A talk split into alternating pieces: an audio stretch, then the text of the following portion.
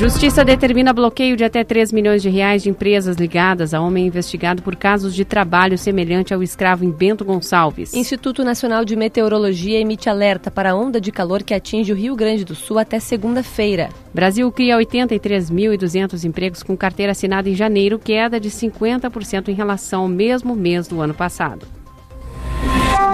Correspondente Gaúcha Resfriar. Marcela Punk e Bibiana Dil. Bom final de tarde, agora 6 horas e 51 minutos. Céu parcialmente nublado em Porto Alegre com temperatura de 28 graus. A Justiça do Trabalho de Bento Gonçalves determinou o bloqueio de bens de nove empresas e dez pessoas físicas ligadas ao CNPJ no caso de trabalho semelhante à escravidão em Bento Gonçalves. A decisão eliminar limita o valor em 3 milhões de reais, recurso estimado para garantir o pagamento de indenizações dos 207 trabalhadores resgatados. O bloqueio nas contas do empresário acusado, Pedro Augusto de Oliveira Santana, já era público. Com a queda do sigilo no processo decretada nesta quinta-feira, os nomes das empresas empresas e pessoas físicas alvo da ação se tornaram públicas. No mesmo despacho que derruba o sigilo, a Justiça do Trabalho aponta a apreensão de 70 mil reais em contas bancárias e restrição de 43 veículos ainda não avaliados. O juízo ainda aguarda a restrição de imóveis em nome dos envolvidos. Além da Fênix Serviços Administrativos, responsável pela contratação dos trabalhadores, a Justiça determinou o bloqueio de outras empresas ligadas a Santana.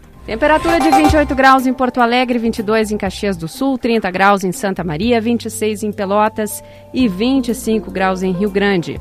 A sexta-feira deve começar com tempo firme em todas as regiões do Rio Grande do Sul. Podem ocorrer pancadas de chuva em áreas do sul e do norte do estado.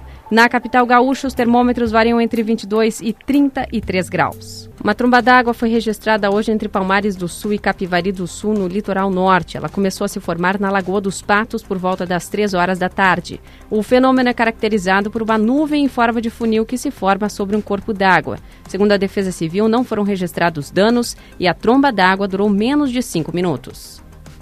Verão combina com geladeira portátil resfriar, sua companheira em qualquer lugar.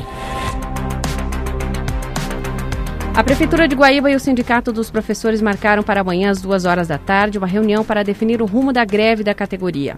A estimativa do sindicato é de que cerca de 85% dos professores da rede aderiram ao movimento, afetando as 29 escolas municipais e mais de 10 mil alunos. Já a Secretaria Municipal de Educação diz que não foi realizado um balanço do número de escolas afetadas pela greve. Entre as principais demandas do sindicato está o cumprimento da lei, do piso nacional e do plano de carreira do município. A Prefeitura Prefeitura diz que a proposta que está sendo preparada tem novo índice salarial e novo valor do Vale Alimentação.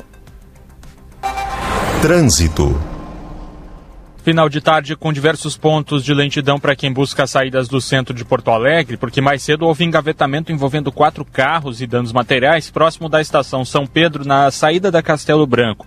A ocorrência foi liberada, mas ainda tem reflexo no trânsito até agora, na própria Castelo, no túnel da Conceição e na Paulo Gama. Loureiro da Silva tem retenção desde a Borges e a João Pessoa por toda a sua extensão junto da Redenção. Alternativas pela Farrapos e Voluntários da Pátria também tem fluxo carregado. Na Farrapos desde a Rua Conde de Porto Alegre até a estação e depois segue lentamente pela Zaida Jarros. A passagem pela Freeway no trecho de Porto Alegre não tem tanta tranqueira hoje, somente mais próximo do acesso a Cis Brasil. Última ocorrência de acidente atendida pela EPTC foi uma colisão entre carro e ônibus no cruzamento da Avenida Pátria com a Avenida Rio Grande, no bairro São Geraldo. Com trânsito e Antâmbara. Ainda nesta edição, Câmara aprova projeto que garante pensão a filhos de mulheres vítimas de feminicídio. Rede de óticas gaúcha é alvo de operação por dever mais de 7 milhões de reais em ICMS. A Resfriar é a maior fabricante de geladeiras e climatizadores automotivos do Brasil. Acesse resfriar.com.br e conheça todos os produtos. Agora em Porto Alegre, 28 graus, 6 horas e 56 minutos. A Câmara dos Deputados aprovou uma proposta que garante uma pensão para filhos de mulheres que foram vítimas de feminicídio. O valor estabelecido no projeto é de um salário mínimo e deve ser pago até o menor completar 18 anos. Para ter acesso ao benefício, a renda mensal per capita dos filhos ou dependentes menores de idade deve ser igual ou menor que 25% de um salário mínimo.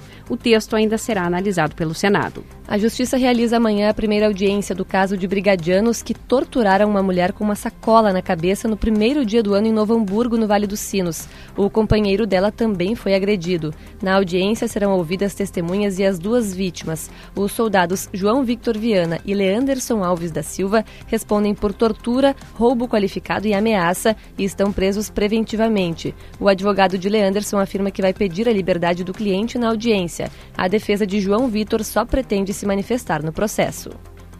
Em instantes, tradicional Carnaval de Uruguaiana começa nesta noite, após dois anos de pausa pela pandemia. A economia brasileira gerou 83.297 empregos com carteira assinada em janeiro deste ano. O Rio Grande do Sul foi responsável por 12% desse total, com 10.073 vagas formais no período. Os dados são do Ministério do Trabalho e Emprego e foram divulgados hoje. O resultado representa piora em relação a janeiro do ano passado em nível nacional, quando foram criados 167.300 empregos formais. Nesta comparação, a queda foi de 50,2%. Segundo o governo, esse foi o pior resultado para meses de janeiro do novo Cadastro Geral de Empregados e Desempregados, que considera as alterações metodológicas. Para o ministro do Trabalho, Luiz Marinho, os juros elevados, além da alta no endividamento da população e do custo da cesta básica, dificultaram a geração de empregos formais em janeiro deste ano. O preço da cesta básica de Porto Alegre teve queda de 2,12% em fevereiro. O preço da batata caiu 20,14% e do tomate recuou 18,48%. Houve redução nos valores em seis dos 13 itens pesquisados pelo DIEESE. O custo da cesta básica em fevereiro foi de R$ 741,30 na capital gaúcha. O valor deixa Porto Alegre em quarto lugar entre as 17 capitais pesquisadas pelo Instituto, atrás de Rio de Janeiro, Florianópolis e São Paulo. Após dois anos de pausa por conta da pandemia, o tradicional Carnaval de Uruguaiana começa hoje e segue até o próximo domingo. 16 escolas de samba vão desfilar no Sambódromo. O evento começa às 9 horas da noite, com os desfiles a partir das 10. A expectativa da Prefeitura é de que 20 mil pessoas passem pela avenida principal em cada noite do evento. A rede hoteleira da cidade está com 100% de ocupação. Os ingressos para o carnaval estão disponíveis para compra na internet e na rodoviária de Uruguaiana. Os valores variam entre 24, entre, perdão, entre 44 e 495 reais. Verão combina com geladeira portátil resfriar, sua companheira em qualquer lugar. Você encontra o correspondente Gaúcha Resfriar na íntegra, além do conteúdo completo das notícias e reportagens em GZH. A próxima edição será amanhã às 8 horas da manhã. Boa noite.